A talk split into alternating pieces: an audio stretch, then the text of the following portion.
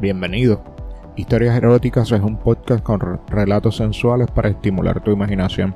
Si buscas interactuar con nosotros, puedes enviarnos un correo electrónico a historiaseroticaspr.gmail.com también estamos en las redes sociales en Facebook como Historias Eróticas, en Instagram como eróticas.historias, en Twitter como arroba historias eróticas. Si quieres disfrutar de contenido por adelantado y contenido adicional exclusivo, búscanos en nuestro Patreon, patreon.com diagonal historias eróticas. Todas nuestras historias son ficción, nosotros solo le ponemos voces a estos textos.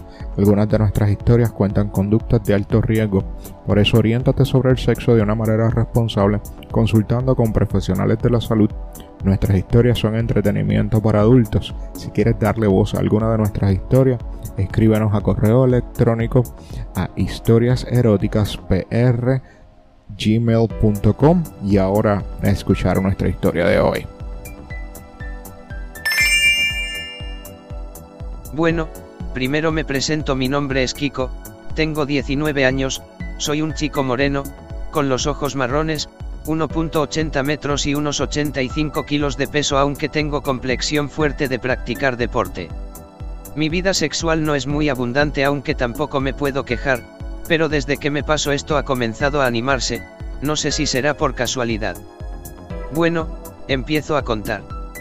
Todo ocurrió el último día de junio de este año. Ese día acabamos los exámenes en la universidad y para celebrar el fin de exámenes nos íbamos a ir el día 1 de julio al chalet de un amigo a celebrarlo toda la clase, fuimos casi 60. Yo sabía que en esas fiestas podía haber relaciones sexuales, además ya me habían dicho que una chica de mi clase andaba tras mis huesos. Como soy precavido ese día por la noche cuando volvíamos de fiesta sobre las 4 y 30 de la mañana paseando por Valencia, mi ciudad, rumbo a mi casa vi una farmacia de guardia. Entonces pensé en comprar condones para la fiesta por lo que pudiera pasar. Al entrar a la farmacia no había nadie pero pronto salió a atenderme una chica. Llevaba un pequeño cartel que decía que se llamaba Susana. Era joven, tendría unos 30 años, el pelo moreno y rizado por los hombros, unos ojos negros preciosos y no debía medir más de 1.70.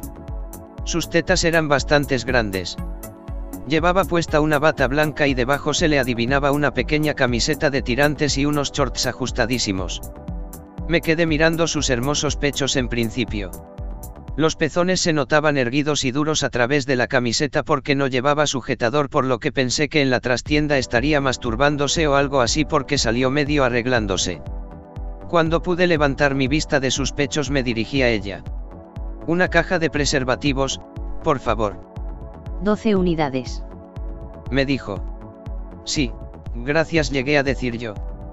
Me dijo cuánto le debía y fui a pagarle, pero como no podía quitar los ojos de sus pechos se me cayó la cartera. Para quitar un poco de nerviosismo se me ocurrió soltar. No se romperán, ¿verdad? Su respuesta me dejó helado. Pasa a la trastienda y les hacemos una prueba. No lo dudé y pasé a la trastienda, Allí y nada más entrar ya me sopló un poco por detrás y sobó mi culo, eso acabó por decidirme, me giré y la agarré de la cintura y le di un beso apasionado. Mientras la besaba comencé a manosear sus pechos y ella me tocó el paquete. En un momento se me puso durísima. Le quité la bata y la camiseta y comencé a besar esos pechos y a morder sus pezones que lucían erguidos y duros. Entonces me dijo que me pusiera en una camilla que tenían allí. Me senté, ella se quitó los shorts y quedó completamente desnuda.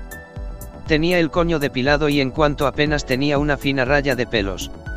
Se acercó a mí, me bajó la bragueta y comenzó a masturbarme. Tardó poco en meterse mi polla en la boca y hacerme una de las mejores mamadas que me han hecho nunca. Yo sobaba sus tetas mientras. Quise corresponderle así que me tumbé para que quedara encima mía en posición de 69. Mientras ella lamía mi polla con gran dedicación, yo comencé a lamer su coño del cual ya salían ríos de fluidos, ella soltó un gemido cuando yo metía algún dedo o metía mi lengua. De repente se levantó y se puso a horcajadas encima mía con mi polla apuntando a su vagina directamente, bajó su cuerpo y la penetré. Los dos soltamos un tremendo gemido de placer. Entonces comenzó a subir y bajar aumentando poco a poco la velocidad y me dijo que quería que me corriera en su boca.